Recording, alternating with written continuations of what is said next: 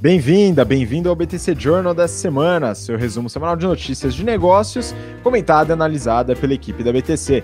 Meu nome é Gustavo Habib, sou instrutor de Soft Skills e Marketing pela BTC e no episódio de hoje nós falaremos sobre follow-on da Stone, vamos falar sobre os ativos da Avianca desejados também pela Gol e pela Latam, é, o IPO da Lyft, concorrente da Uber, falaremos sobre os resultados do WeWork ou The We Company agora, Falaremos sobre Big Data no setor agro e agritechs. Falaremos também sobre a Bayer né, e a recente aquisição da Monsanto e seus resultados. E também uma pesquisa da McKinsey sobre empresas que geram lucro econômico. E para me acompanhar nessa jornada, como de costume, Renato Aracaki, instrutor de finanças corporativas, valuation e estratégia. Fala, Renato, como é que estão as coisas? Fala aí, pessoal, tudo bom? Então, queria agradecer aí a turma 53, onde a gente finalizou no sábado nossas aulas de análise de demonstrativos financeiros, foi bem bacana. Vamos começar essa semana, né, no sábado, as aulas de é, valuation, inclusive tem algumas notícias aí que a gente vai é, correlacionar com essa disciplina. E hoje eu vou ministrar uma aula também, a última aula de análise de demonstrativos financeiros para a turma 49, Inclusive, a gente vai falar da Baia porque foi uma solicitação de um aluno dessa turma. Então, prestigiado mais uma vez a nossa audiência, principalmente nossos alunos atuais. Exatamente, continuem pedindo, a gente vai tentar atender sempre que possível aí as empresas que vocês querem que a gente analise ou fale um pouco mais sobre. Né? Aproveita também, compartilha com as pessoas que você conhece é, esse canal, BTC Journal, que está no YouTube, né? Vocês podem acompanhar pelo YouTube e também através do BTC Cast, né? Hoje no Spotify, Deezer, Stitcher e Apple, né? iTunes. Então você pode acompanhar por lá ou pelo YouTube, né? E eu vou compartilhar as notícias com vocês aqui. Quem estiver no YouTube vai conseguir enxergar as notícias. Quem estiver é, acompanhando a gente pelo BTC Cast, a gente fala o título da notícia, a fonte, e depois você dá uma olhada para também tirar suas próprias conclusões. Então, vou começar, Renato. Vou compartilhar a primeira notícia aqui para a gente falar rapidinho, né? No começo a gente fala um pouco mais rápido aí das notícias, algo que a gente talvez já tenha falado antes, né? É, essa notícia é do Brasil Journal e fala: Stone anuncia follow-on de 800 milhões de dólares. Né? Então a notícia, né, aqui a reportagem fala sobre a nova oferta de ações da Stone, né, com capital aberto pela Nasdaq nos Estados Unidos, né, e a saída de alguns acionistas é, importantes aí, né, da Stone, e alguma coisa que talvez tenha relação com a, a atual queda do preço das ações, né, devido a, a, esse, a essa oferta. Como é que você viu esse movimento, hein, Renato? Quem que saiu aí da, da Stone aí, ou pelo menos parcialmente?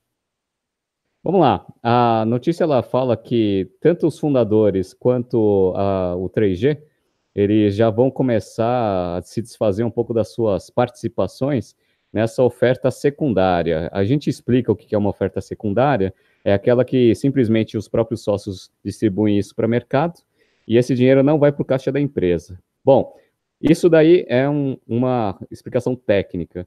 O que, que aconteceu para as ações caírem? É, um follow-on é, depende de como ele é estruturado. Quando é os próprios, quando são os próprios sócios né, da, da empresa, tanto fundadores quanto fundos, saindo já naquele período pós-IPO que você não pode vender, aí na primeira data que você já pode começar a vender, eles já começam a sair vendendo, isso geralmente não pega muito bem no mercado e é por isso que as ações caem. E aí, às vezes, o pessoal me pergunta, mas por que, Renato? Ah, eu fico pensando, falo assim, ah, imagina que eu sou dono da empresa, levantei dinheiro, para, sei lá, colocar a empresa lá no, numa rota estratégica que eu pré-defini. E aí, quando eu recebo o, o, o, aporte, eu começo a tocar a empresa, e quando dá a primeira oportunidade, eu começo a vender a minha participação na empresa. Aí você começa a gerar um pouco de dúvida se, as, é, se os fundadores estão tão comprados assim com o negócio, eles acreditam mesmo no negócio, etc e tal. Mas, enfim, isso daí é, eu acho que é justo, né? Porque, enfim, a galera também precisa ter dinheiro, né? Precisa ter um pouco de caixa na pessoa física. E fizeram um excelente trabalho até agora. Eu acho que é justo também eles saírem vendendo a participação, até para conseguir um pouco de ganho aí de todo o esforço que eles fizeram. Então, vamos ver. Acontece, isso é natural.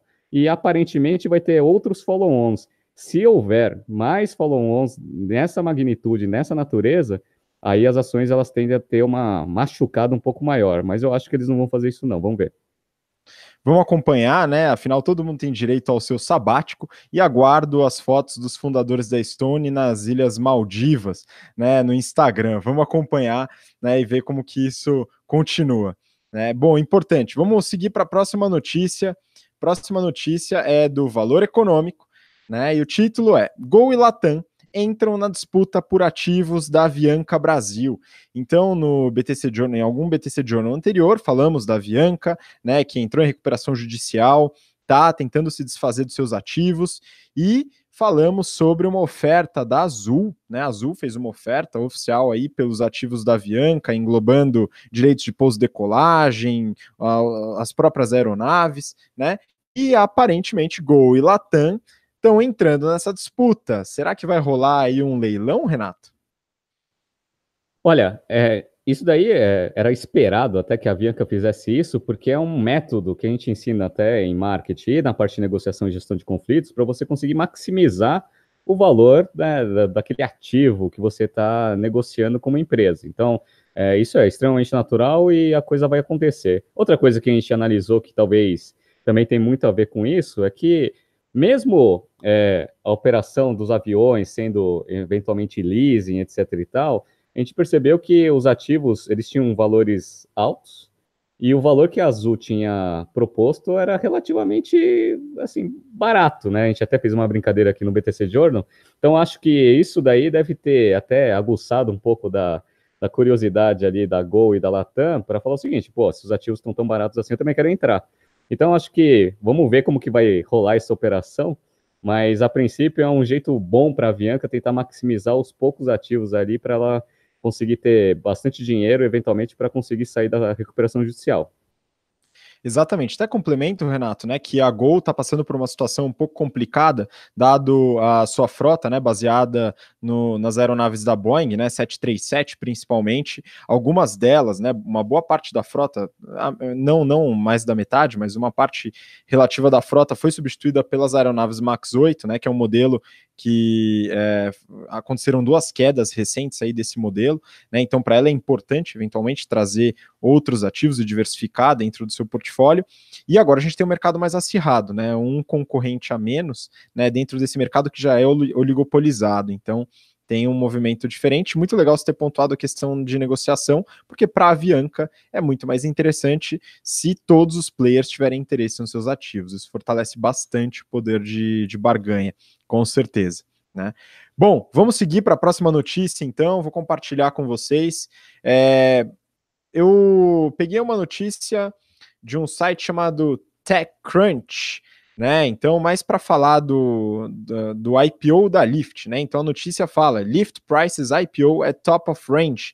Né, a Lyft, que a gente avaliou na semana passada ou semana retrasada, agora não estou lembrado, né, concorrente da Uber e é bem forte nos Estados Unidos no setor de mobilidade né, e compartilhamento de veículos, né, abriu capital nos Estados Unidos, realizou seu IPO, né, nós vimos o prospecto no BTC Journal, avaliamos os números, os riscos, né, e é, independente do prospecto, a meu ver, né, eles conseguiram um valor bem interessante no seu IPO, né? Então trouxeram a ação ao valor de 72 dólares, que era o valor teto que eles imaginavam aí conseguir por ação, a um valuation, né, um market cap de 24 bilhões, também bastante alto, e conseguiram 2 bilhões de dólares para poder aplicar e continuar queimando. Renato, como é que você vê esse IPO, né? Foi surpreendente, eu não sei se o pessoal acompanhou mesmo o prospecto na hora de investir,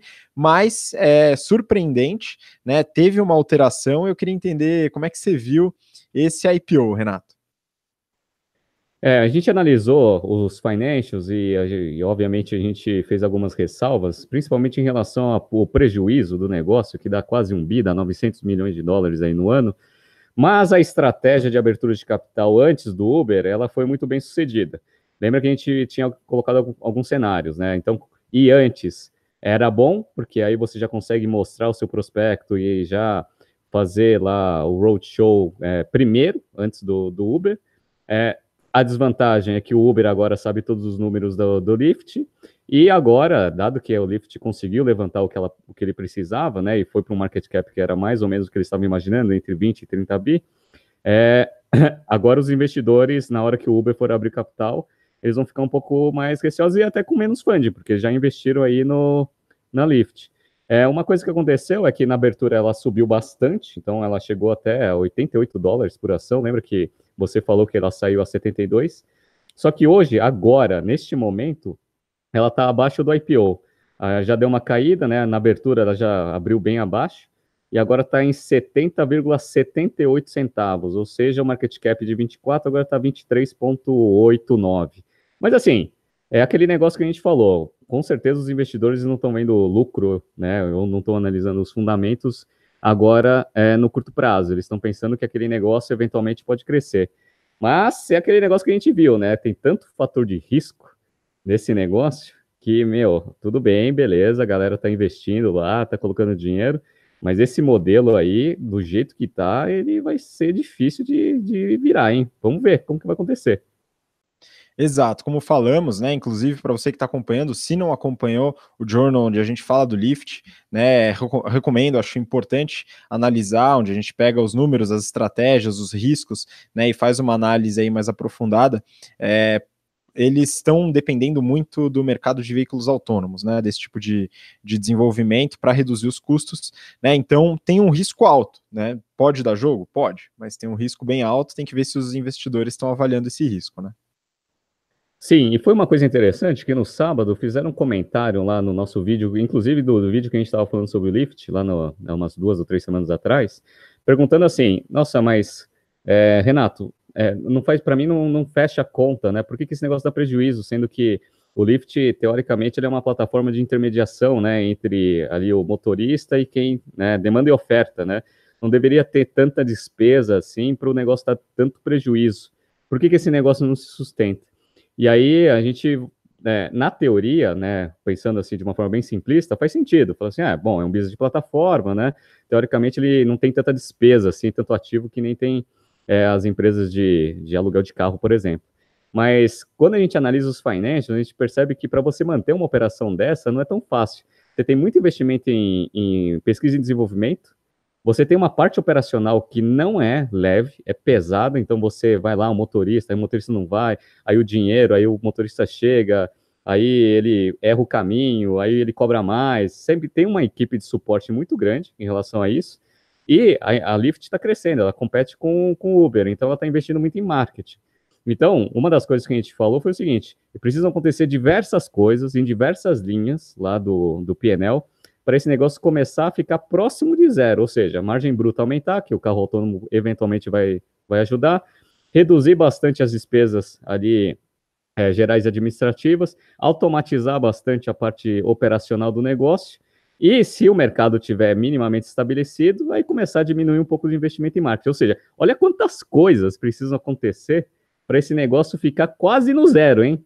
Então imagina esse negócio dando lucro. Então foi por isso que a gente fez aquela análise da, da semana passada e a gente mantém um pouco da posição que a gente tem. A gente acha difícil esse negócio crescer, mas tá lá. E é um serviço que agrega bastante, assim, principalmente para o usuário. Exatamente. Bom, falando em prejuízo, né? Agora vamos avançar um pouquinho nesse tema, né? Então, é, um bilhão de prejuízo não é suficiente para a WeWork ou The We Company. Né? Vou compartilhar aqui uma notícia para vocês. Né, essa notícia da Fast Company, ela pega carona numa reportagem do Wall Street Journal, né, que verificou os números da WeWork. Né? Agora ela teve um, uma, uma remodelação de marca, né, um rebranding, virou The We Company, e agora está trabalhando também em outros modelos de negócio. É, possivelmente por causa da baixa expectativa de rentabilidade no modelo atual. Né? É, Fast Company, a fonte, né? E o título é WeWork reported nearly 2 billion dollars in losses in 2018. Então, é, perdas de 2 bilhões de dólares no ano de 2018. Esses valores, esses números foram divulgados pela própria We Company. Né?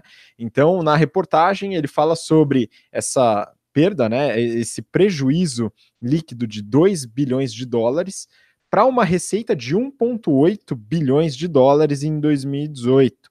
Né? E teve um aumento de faturamento né, em relação ao ano de 2017 e a empresa está com caixa de 6,6 bilhões de dólares. Né? Tem mais alguns dados aqui interessantes, e eu queria pontuar, Renato, eu queria que você comentasse né, da reportagem do Wall Street Journal, né?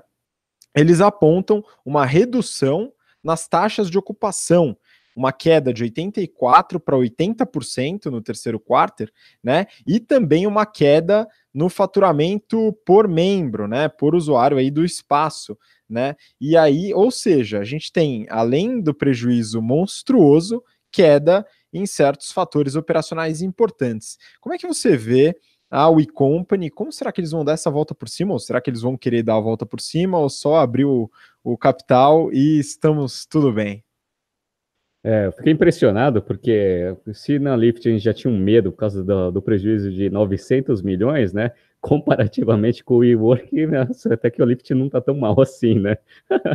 é, a WeWork, ela conseguiu um negócio fantástico, ela teve uma perda, né, um prejuízo maior do que a receita dela, né? Ela teve uma receita de acho que 1,6 bi de, de dólares com um prejuízo de 1,8, né? Nunca vi um negócio desse. É, mas enfim, bom, é, uma coisa que você mesmo falou, é, as métricas operacionais do negócio, elas não estão boas, eles falam que 43% da receita deles vem de internacional, ou seja, 57% vem lá dos Estados Unidos, e a gente sabe, até a gente fala bastante sobre isso, e o mercado já vem esperando isso há algum tempo, que uh, vai começar uma desaceleração da economia americana. Ou seja, né, esse índice aí de 84 para 80, é, se depender bastante ali da economia norte-americana, eventualmente esse índice vai cair ainda mais. E aí, obviamente, a rentabilidade do negócio vai para o espaço. É, o prejuízo é alto, é gigante, beleza, é muito interessante, mas uma coisa que, infelizmente, a gente não consegue ver, porque a WeWork não é capital aberto, a gente queria dar uma olhada no balanço. Por quê? Porque ela é uma empresa que ela meio que subcontrata ali, né, um espaço ali para conseguir oferecer coworking e outras coisas que elas estão fazendo agora, mas ela tem um capex aí, né? Eu já eu fui na, em um WeWork, eu achei um negócio fantástico, meu, é muito legal o serviço, né? Tudo coisa de primeira, o escritório assim muito bom, ou seja, tem um capex forte ali para você criar os escritórios. Eu queria dar uma olhada como que está rentabilizando, obviamente não está, né, porque está dando prejuízo, mas assim, seria importante saber se esse negócio um dia vai dar rentabilidade em todo o capital que está sendo investido. Como eles têm 6 bi, se a gente fizer uma proxy de prejuízo com queima de caixa, ali, mais ou menos, ali, vai que seja 2 bi, eles têm ali uns 3 anos ali, se mantiver esse nível de, de prejuízo, de caixa. Mas é, esse é um modelo, é aquele típico modelo que a, gente, que a gente já falou, né? Tem modelo que a gente acredita e tem modelo que a gente não acredita. Esse modelo do WeWork, no longo prazo, eu não vejo muito futuro. Mas tem tanta gente qualificada investindo nesse negócio que eu fico até em dúvida se eu, que não sou muito old school, e acho que esse negócio aí, né, eventualmente tem um valor intrínseco que eu não estou conseguindo enxergar. E eu não consigo enxergar valor nenhum nesse negócio, tá? Bom, é, você acha que tem aquele aspecto importante, né, de um, é, do seu modelo officeless, que eu aprendi bastante com isso também e, e, gosto muito desse modelo. Aliás, estamos nas respectivas casas, isso é muito bom, né? Porém, é, acontece que eu sou bastante cético em relação a esse modelo, porque é, no meu ponto de vista, ele não se beneficia com escala. Você consegue fazer o um modelo de negócio para cada imóvel, por exemplo, para cada andar ou para cada prédio, e a escala não vai mudar o resultado. Se ele dá prejuízo no prédio, ele dá prejuízo no prédio. Né? A escala não vai conseguir aumentar, a não ser que você coloque mais andares, não é geralmente o que acontece. Né? Então, é, tem que tomar um pouco de cuidado com esse modelo. Então, visando isso, muito provavelmente antecipando isso, eu acredito que é muito difícil desse modelo ser rentável por, algum, por alguma mudança, alguma mudança que faça com que ele seja rentável, a, a WeWork mudou para a The We Company e agora está trazendo novos modelos de negócio. Né? Resta saber se esses novos modelos vão ser rentáveis ou não, né? Pois é, isso é a análise clássica do modelo de negócio e de como que estão os financials. Então, isso daí a gente já já está pacificado que eventualmente, pelo menos na nossa visão, esse negócio é difícil de virar. E lembra que no final do ano passado ou no começo desse ano, a gente falou sobre a WeWork e a gente falou sobre um escândalo que o CEO ele ganha, ele ganha muito dinheiro né, em cima do negócio e dando prejuízo em cima da, da, da operação. Como que ele fazia? Lembra? Não sei se, se o pessoal lembra também. Ele, ele tem participação em imóveis que a WeWork contrata. Então, foi um puta do escândalo, etc e tal, está sendo investigado, etc. É que ele vai, ele é o CEO da empresa, ele vai e fala assim, ah, puta, aquele prédio é legal Aí ele tem participação na, na, no aluguel que, né, porque ele fica sócio do prédio. Então aconteceu isso, é, foi até um escândalo, saiu notícias lá dos Estados Unidos, etc e tal, e, e isso daí contribui né, com meu, minha descrença em relação a quem está tocando o negócio e o modelo de negócio propriamente dito. Ele está enchendo né, o bolso de dinheiro e os acionistas, eu não sei quando eventualmente eles vão ver a cor desse dinheiro, principalmente os últimos que entraram. Os primeiros, eventualmente, até num IPO, se possível, acho que vão ter. Mas os que estão entrando agora no valuation alto, esses daí não vão ver nunca. Exatamente. Qualquer semelhança com esquemas ponzianos é mera coincidência, né? Bom, vamos seguir para a próxima notícia, então. Agora falando de um segmento que eu gosto bastante e dá jogo, né? A gente fala muito de Big Data, né? A gente fala isso é, nas aulas, tanto de marketing, de estratégia, como uma vantagem competitiva. E essa reportagem do Brasil Journal eu achei bem interessante. Big Data, Great Vacas, né? Belo trocadilho aí, pessoal do Brasil Journal, Pedro Arbex, parabéns, gostei bastante, ganharam o selo Gustavo Habib de bom trocadilho e boas piadas. É, a reportagem fala da Ideagri, né? Uma AgTech, ou AgriTech, né? Uma empresa de tecnologia para o mercado agro, que começou a colher dados muito relevantes em relação à produção de leite, principalmente, né? Falando aí da pecuária de leite. E a reportagem comenta, acho que vale muito a leitura, né? Para quem é, quer expandir um pouco o conhecimento para esse mercado, né? A quantidade de dados que eles, que eles colhem, né? Que é muito diferente do que era feito até hoje. Então a reportagem conta que até o momento, né, até recentemente, apenas o IBGE era responsável pelos dados colhidos no setor agro e agropecuário, né, e eram dados extremamente rudimentares, né, e essa empresa, a Ideagro, a Ideagri, ela trouxe um, uma série de dados novos, né, aqui ele coloca taxa de concepção, idade do primeiro parto, é, e vários outros aspectos, né, é, produção mensal de vaca, taxa de mortalidade, para poder é, tirar conclusões aí e tomar decisões baseadas nesses dados. Renato, como é que você acha? O que, que você acha desse movimento aí? Como é que você viu isso é, dentro do setor agro e como você acha que isso vai otimizar a produtividade das fazendas desse setor? Olha, isso daí é, foi bem interessante, até uma coincidência, porque no sábado, antes de começar a aula, eu falei um pouco sobre agronegócio, falei bastante sobre pecuária. Aí expliquei mais ou menos como funciona o negócio para o pessoal e falei que é um dos focos hoje aí do, do, da área de tecnologia. Então, tem as agritechs, são todas essas startups aí tentando criar soluções aí para agronegócio. E para o mercado brasileiro aí tem um espaço gigantesco, o nosso PIB direto e indireto ali é bem alto, né? Representatividade do, do setor. E nessa parte de pecuária propriamente dita, é muito interessante, porque na, na eu, eu, eu, entendo um pouco mais de gato de, de corte, né?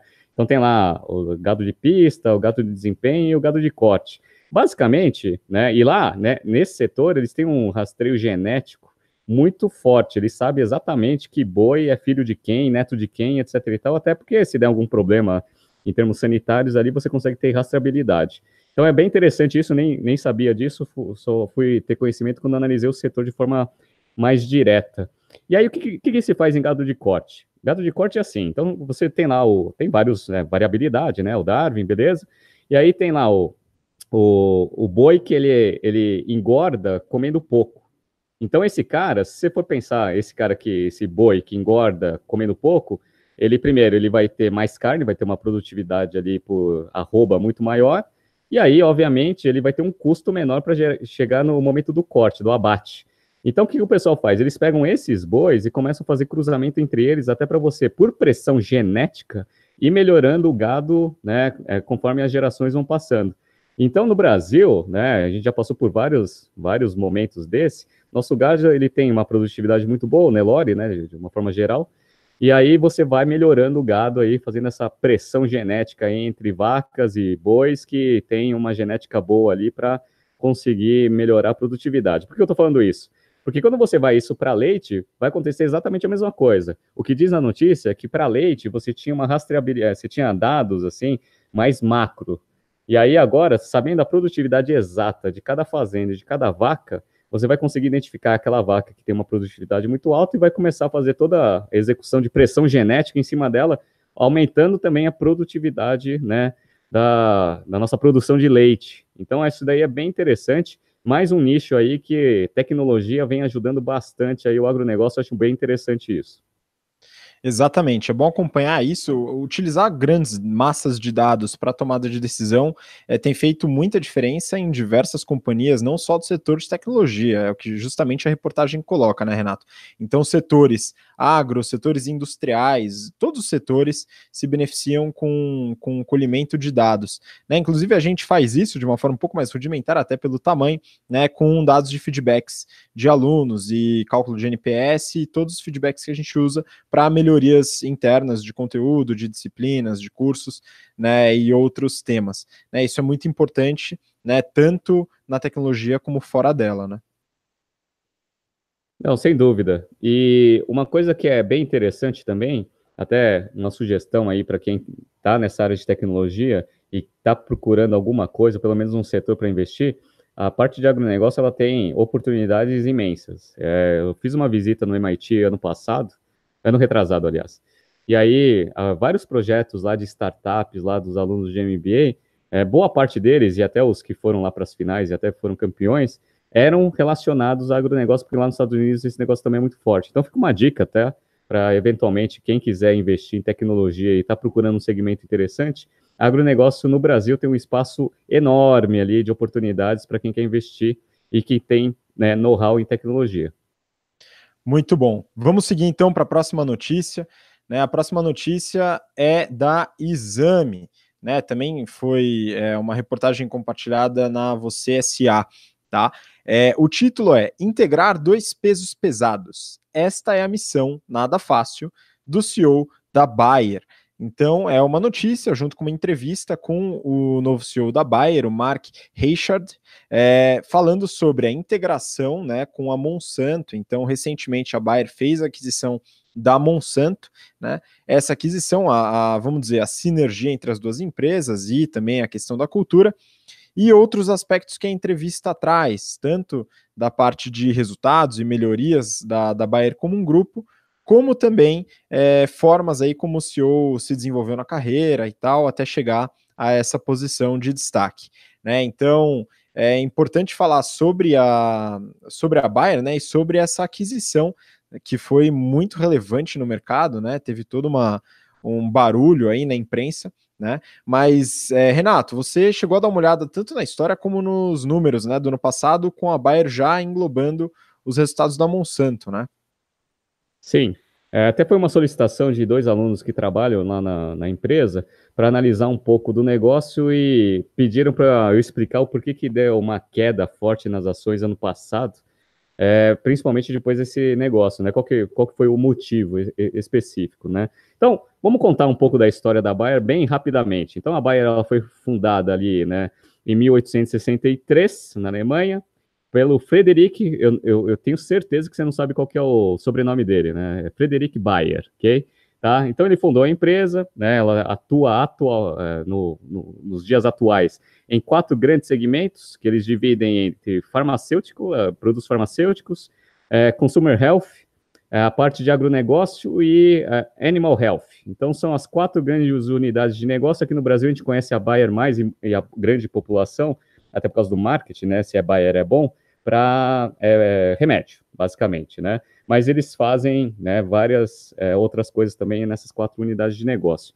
Falando um pouco de financials, ela fez a aquisição da Monsanto, e basicamente essa aquisição foi para começar a ter um posicionamento de liderança nesse mercado de produtos para agronegócio. Então, eles já faziam bastante coisa, fizeram lá a aquisição da Monsanto, e aí mataram a marca Monsanto, vou explicar para vocês um pouco o porquê disso, e aí agora está né, tá tentando integrar. Essa operação não está sendo fácil, primeiro porque tem CAD, né, ou aqueles agentes regulatórios ali de mercado também, e eles até tiveram que vender alguns ativos para concorrente, né, que é a BASF, porque senão não ia aprovar por causa de é, regras antitrust, etc e tal, mas agora a aquisição já, já foi aprovada, a coisa já está andando e o negócio já está é, minimamente sendo integrado aí, né? Tem um plano de integração rápido, é, alemão, né? Super processual, eles fazem a coisa bem feita. Ano passado eles tiveram uma receita de, é, tudo em euro, de 39 bi de euros, com uma margem bruta ali de 57. Qual que é o problema? E a Bayer ela também foi para um processo de aquisição porque ela vem com uma queda de receita desde 2015. 2015 foi o, ano onde eles tiveram uma, a maior receita ali desses últimos anos, que foi em torno de 46 bilhões de euros. Aí em 16 foi para 34,9, ano retrasado, foi 17, foi para 35 bi, agora eles conseguiram, junto com essa aquisição, mandar o patamar para 39 bi. Então eles tiveram é. lá uma margem, uma margem bruta de, de 57%, com um EBIT de 10%. E o lucro líquido caiu para 4% contra 22% em relação a 2017.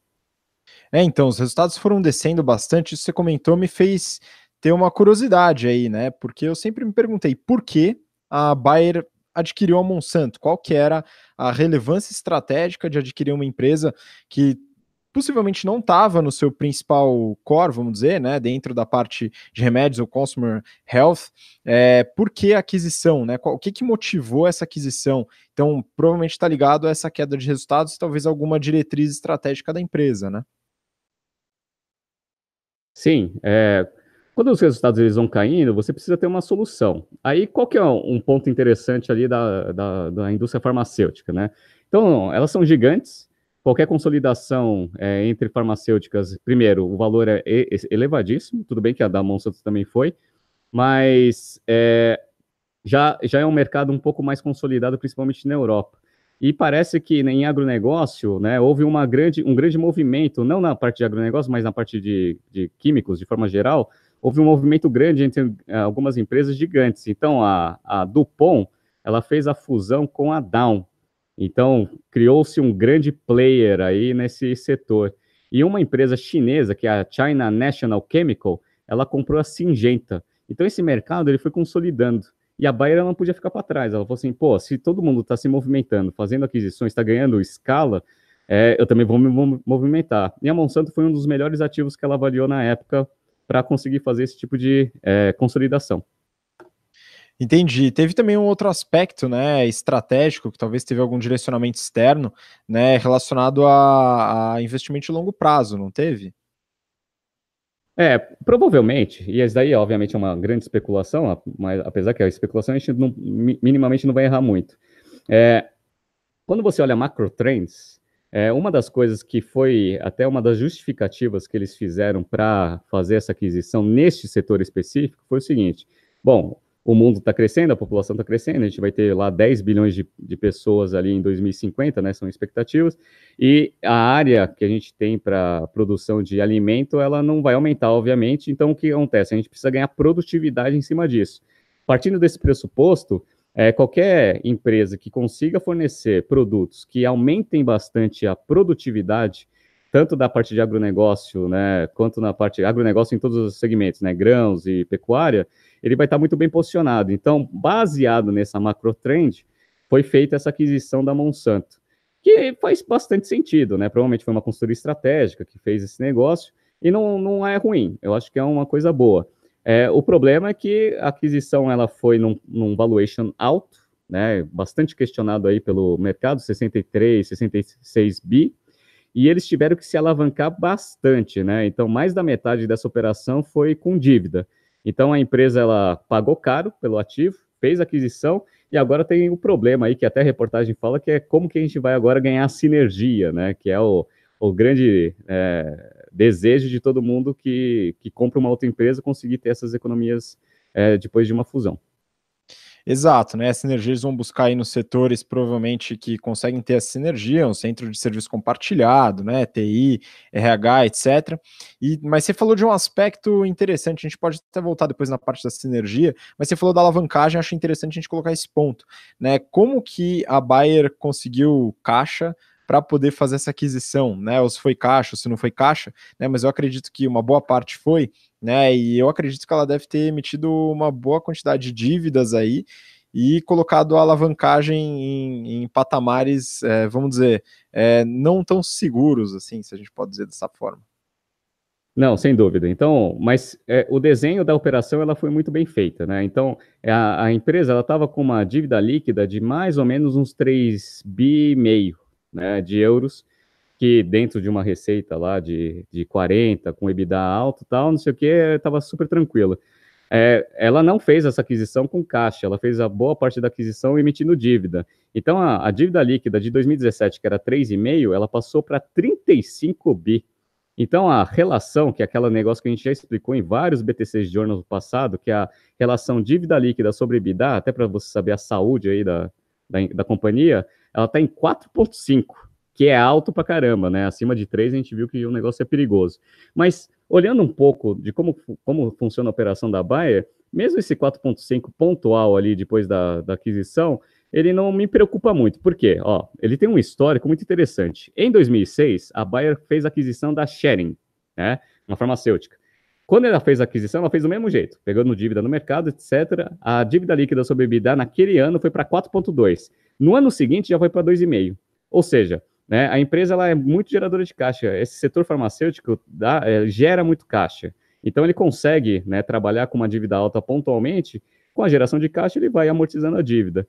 De novo, em 14, eles fizeram aquisição da Merck, uma parte da Merck ali. A dívida líquida sobre EBITDA foi para 3,4. E aí, ó, isso daí foi em 2014 e 2015. Em 2017 estava 1,1, né? Então ele é grande gerador de caixa. Aí eu fui dar uma olhada, né? Falei assim, pô, esse negócio gera caixa para caramba, né? E gera caixa para caceta mesmo. Eu vi o fluxo de caixa operacional do negócio. É, ano passado, 2018, que foi um ano difícil, até por causa da, da, de todo esse problema aí de aquisição, etc e tal, eles geraram 8 bi de euros de caixa operacional, tá? Tudo bem que eles investiram 34 ali nas atividades eh, de investimento fazendo a fusão, mas, pô, o negócio gera 8 bi de caixa operacional contra uma receita de quase 40, é uma bela geradora de caixa. Então, trabalhar com índices altos pontualmente, com essa geração de caixa, não me preocupa muito no longo prazo. Ah, sim, essa geração de caixa vai privilegiar muito o pagamento eventual das dívidas, das despesas financeiras, né, no caso, é, de uma forma, vamos dizer, é, um tempo razoável, né, o que você falou. Então, em 2007, ela fez aquisição, subiu a alavancagem para 4,2, no ano seguinte já reduziu para 2,5, né, então, é, apesar de estar numa alavancagem bem alta, é é algo controlável, né? Pelo que eu entendi do plano que você comentou. Só fazendo um contraponto, né? Que na aula passada algumas pessoas perguntaram sobre a Kraft Heinz, né? Tiveram umas apresentações sobre isso, que estava numa alavancagem muito forte, né? Mas sem esse plano e esse histórico de redução da alavancagem ao longo do tempo, né? Não, sem dúvida. Quando você vê a geração de caixa lá da operação da Kraft Heinz e vê a geração de caixa da Bayer, são situações completamente diferentes. Então, aqui você trabalha com uma alavancagem alta pontualmente, e você sabe que você vai amortizar isso muito rapidamente, é uma tomada de decisão do próprio gestor, se ele faz esse negócio rápido né, ou mais espaçado, dependendo, obviamente, se vale a pena estender um pouco da dívida. Agora, o último ponto aqui é responder por que que ano passado a ação da Bayer caiu absurdamente, né? Foi o seguinte, e, e aí tem a, um pouco da explicação do porquê matar a marca Monsanto. A Monsanto, ela teve um problema com um produto chamado Roundup, que é um pesticida lá que é, vários estudos estão mostrando que ele causava câncer, né? Ou causou câncer ali num lote que foi feito lá no passado. E aí tem vários processos, obviamente, né, em cima desse negócio. E em agosto de 18 foi, é, foi decidido uma perda, né? Ou seja, eles perderam a causa né, a Monsanto perdeu, consequentemente a Bayer, porque adquiriu, é causa em cima desse produto. Tiveram que pagar 289 milhões de dólares lá para um, um, um caso específico lá de uma criança que contraiu, né, e teve câncer, e foi comprovado que devido ao, ao produto. Aí você me pergunta, né? E, né, e, naquele dia a ação caiu 14%, o valor de mercado do negócio caiu 14 bilhões de dólares, né? Aí uma coisa que o, que o pessoal me pergunta é o seguinte: ah, pô, mas um caso só faz a ação cair tanto assim, sabe qual é o problema? O problema é que eles têm é, em julgamento mais 8.700 casos similares. Imagina eles perdendo esses 8.700 casos neste valor de 289, você já vai ver que vai comer praticamente todo o valor de mercado da Baia. Então é basicamente por causa disso. Foi comprado a Baia, a Monsanto, trocaram o nome e tal, não sei o quê, mas os processos ainda estão. Eu não sei se foi feito um acordo, né? Não entrei muito no detalhe, mas eventualmente pode até colocar isso na, na, na parte de um valuation lá da, da operação de M&A, né? Qualquer caso que vier, você faz um desconto em cima do valor que foi pago. Mas, né, já está alavancado, né? Vamos ver como acontece. Mas é por causa disso que a ação vem caindo bastante e também, obviamente, por causa da queda é, de, de receita que ela teve nesses últimos anos. Então, tudo isso contribuiu aí para a queda das ações. Ah, sim, né? Então vamos dizer que é, esse fluxo de caixa nenhum paga essa quantidade de processos, né? Vamos acompanhar isso daí, mas só um, um detalhe, Renato, acho que você chegou a pesquisar as linhas de receita da Bayer, né? Incluindo aí depois da aquisição da Monsanto, e também os, as regiões onde, onde há maior, é, maior venda. Né? Você chegou a pegar esses dados aí só para ilustrar para o pessoal que está vendo? Ah, sim, até para entender um pouco como que funciona a operação da, da Bayer, né? É, boa parte da receita dela, 43,9% da receita dela vem da unidade de negócio de farmacêutica. 37,6% pós aquisição da, da Monsanto é da parte de agronegócio, ou seja, as duas maiores unidades de negócio, que representam ali algo em torno de 81% da receita, é farmacêutica, 43,9%, 37,6%, onde eles estão apostando bastante com a parte de agronegócio. 14,5% é a parte de consumer health, e 3,9% é a parte de animal é, health, que eles também são fortes nesse setor. Em termos de EBITDA, o que dá mais EBITDA é a parte de farmacêutica, dá uma margem de EBITDA de mais ou menos 33,5%. A segunda é Animal Health. Tudo bem que a receita é pequena, então o EBITDA também é pequeno, mas dá 26,7% de margem de EBITDA. Aí depois vem a parte de Consumer Health e, por último, o agronegócio. Mas como eles estão apostando lá no longo prazo, eventualmente esse negócio pode crescer. E em termos de região, que foi a segunda pergunta que você me fez, é, eu achava que eles vendiam mais para os Estados Unidos, mas não é. Mais é, um terço da receita, mais, um pouquinho mais do que um terço da receita deles é Europa e África. E aí depois vem Estados Unidos é, como segundo, Ásia e Pacífico como terceiro, e América Latina é nossa a quarta região que traz receita para o negócio. Traz dos 30 bi lá das 5 bi, é, aqui é o nosso Brasil. Brasil é. e a América Latina, de forma geral. Sim, sim, não, é, é, é, curioso, né, que a maior receita vem da Europa, né, não só, bom, tem o fato da Bayer ser alemã e tal, mas Estados Unidos eu imaginava que seria é, um grande centro aí, provavelmente a mais representativa, né, mas é curioso. Agora, um último ponto em relação à, à Bayer e a essa notícia, né, da Exame que a gente está comentando, né, a questão da sinergia, né, então o Mark, o CEO novo, entrou para poder trazer essa fusão, vamos dizer, para dentro da companhia e tem alguns pontos interessantes. Né? O primeiro é que existe uma certa diferença cultural entre as duas empresas, né? E, e esse é o primeiro desafio, trazer a, a, vamos dizer, a disciplina processual da Bayer para dentro da Monsanto e ao mesmo tempo trazer as características de foco no cliente, etc., que a Monsanto tem, né, também para somar a Bayer. E houve o anúncio, né, já colocado também na reportagem, né, que como em geral acontecem grandes fusões, né, algumas sinergias fazem com que estruturas sejam reduzidas. E nesse ponto haverão demissões, né? E eles calculam em torno de 12 mil pessoas serem demitidas até 2021, né? Um grande desafio, né, Renato, para fazer essa sinergia, né? É, o grande desafio de qualquer fusão é você conseguir capturar tudo que você prometeu. De fato, a parte cultural ela vai ser um, um issue forte, porque empresa americana e empresa alemã, culturas completamente diferentes, esse é o primeiro. Segundo, a parte operacional. A parte operacional, até pela metodologia de trabalho, né, de muito rigor em termos de processos dos alemães, eu acredito que não vai ser o grande problema né, deles. Eu acho que é mais a parte comercial, estratégico, de longo prazo, e a parte cultural, que vão ser os pontos principais ali, que né, são focos de atenção nessa pós-acquisition, que eles vão ter que conduzir agora a partir de, desse momento.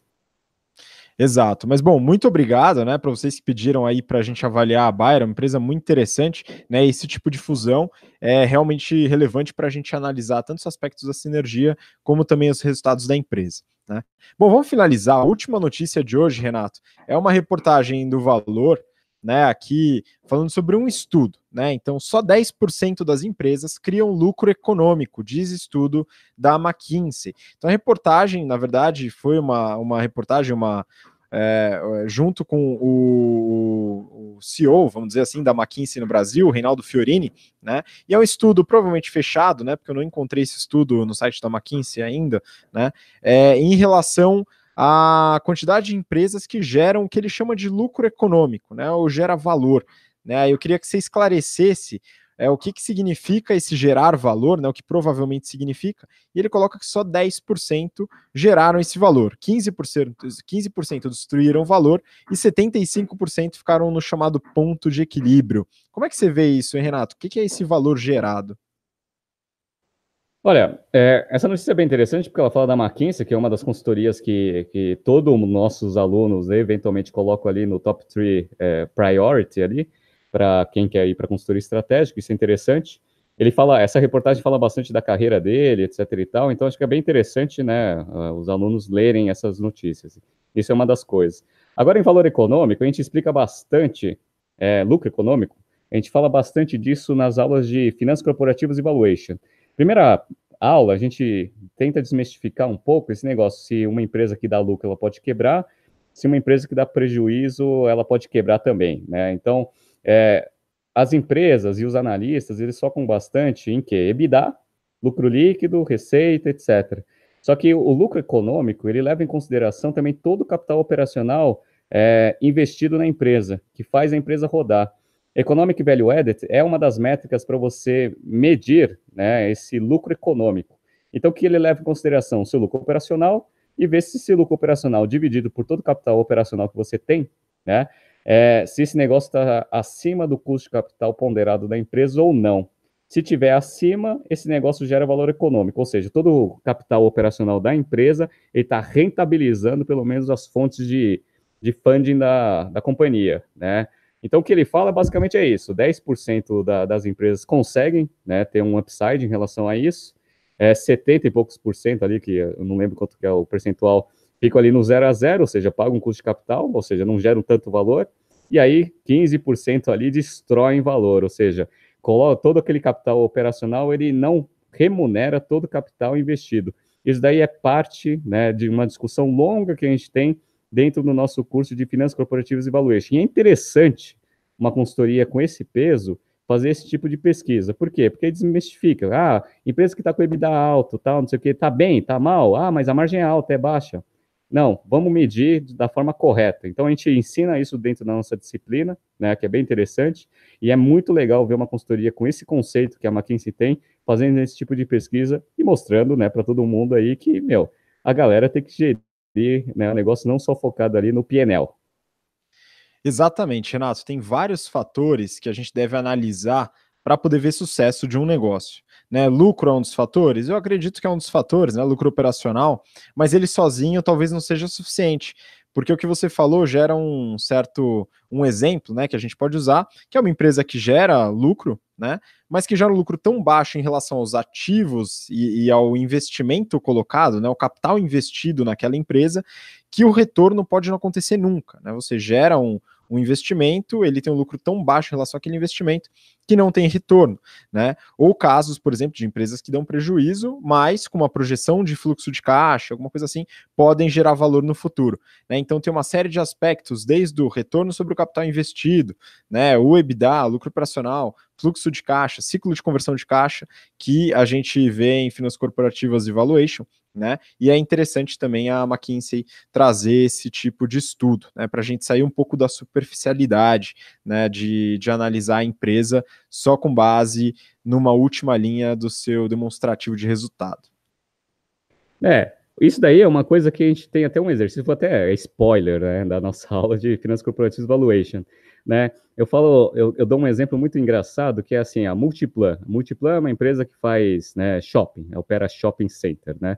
Aí ela tem uma margem EBITDA de 66,3 lá em 2018. Peguei esses dados do Bloomberg, tá? Tudo bem que o Bloomberg dá uma maquiada lá, tem que dar uns ajustes naqueles números, mas é bom pegar pelo menos da, da fonte correta, né? Do, do, número cru.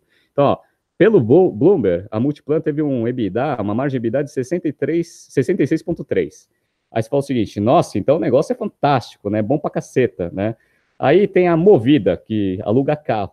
Ela teve uma margem EBITDA de 19,9. Aí você fala assim, bom, comparativamente, né, eu sei que são modelos completamente diferentes de negócio, mas o investidor médio, aquele que não, não faz análise nada e fica ouvindo que EBITDA é importante e tal, não sei o que, vai fazer, pô, a Multiplan é um puta negócio, puta negócio, muito melhor do que a Movida.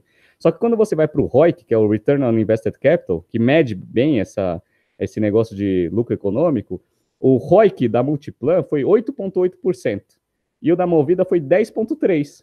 Ou seja, em termos de rentabilidade sobre capital, a Movida está melhor do que a Multiplan, pensando assim, né, numa análise mais focada ali no que diz a notícia. Interessante isso, né? Porque o investidor médio e quem não está não, não, não tá muito né, no dia a dia de finanças, acha que margem EBITDA ou EBITDA alto é, já é sucesso. Então, aquela empresa que tem um EBITDA, uma margem EBITDA maior, ela tem mais rentabilidade, então ela é melhor, tá? Não necessariamente, né? Então, quem quiser se aprofundar bastante aí nesse assunto aí, GBP, segundo semestre, turmas abertas, pessoal. Vamos lá, hein? Exatamente. Bom, a gente finaliza as notícias de hoje, né? Então, aproveitar até a, a largada do Jabá, né? É, todos esses temas, né, que a gente aborda aqui, né? A gente trabalha com muito mais detalhe, muito mais conceitos e casos, onde você pode construir juntos temas dentro do General Business Program, né? A gente está com inscrições abertas para as turmas do segundo semestre, né? Então fiquem atentos, a gente tem rounds de inscrições antecipadas com descontos, então você pode dar uma olhada, o site é btcompany.com.br barra GBP, repito, www.btcompany.com.br barra GBP, né? Bom, a gente fica por aqui, então, Renato, pode se despedir da galera aí, manda seu abraço aí para o pessoal. Legal, pessoal. Então, muito obrigado a todos. Semana que vem, até por solicitação também de um nosso ex-aluno, a gente vai falar um pouco sobre a parte de games do Google, né, que é até um aluno da turma 53. Vamos falar de uma empresa chamada Panema, esqueci o nome de direito, né? Depois eu dou uma olhada lá, mas foi o Gabriel Matsuda que pediu para a gente falar sobre essa empresa, a gente vai analisar no detalhe. E o pessoal da turma 53 e 54, da turma de sábado depois para frente, vocês vão começar a ter aula de finanças corporativas e valuation, que vai ser basicamente tudo isso que a gente discute aqui no BTC Journal, mais a parte estratégica. Só dando um spoiler também, a gente vai explicar por que, que uma startup, uma, um e-commerce, geralmente, né, quando ele está arrancando no crescimento, ele queima muito caixa. E quais são as estratégias ali para a gente conseguir equalizar o caixa desse negócio e fazer ele ficar sustentável no longo prazo. Então, quem né, quiser saber sobre esse tema que é extremamente relevante, é, não falta para a aula, porque senão vai ficar com falta. Isso aí, mete bronca, né? Só a Paranapanema, ela fabrica cobre, né? Então ela faz cobre, a produção de cobre, né? E você, engenheiro eletricista, e eu também, a gente talvez ah, já tenha perdido o hábito, né, de trabalhar com esse tipo de coisa, mas a gente picou bastante fio de cobre na faculdade, né? Então isso é importante. Uh, e outra requisição, Renato, que eu tive é para falar sobre a Ambev, tá? A Ana, aluna da turma 53, pediu para a gente falar sobre a Ambev, né? A gente falou sobre a, a IBI, a Bembev, e depois temos que avaliar a Ambev, então fica aí de lição de casa para a gente. Para você que ficou até agora, muito obrigado pela participação, por ouvir aí a gente até agora, né? A paciência e é, compartilha, se você acha que faz sentido para seus colegas, seus amigos, amigas, etc. Compartilhe o BTC Journal e a gente se vê na semana que vem. Um abraço, boa semana, tchau, tchau.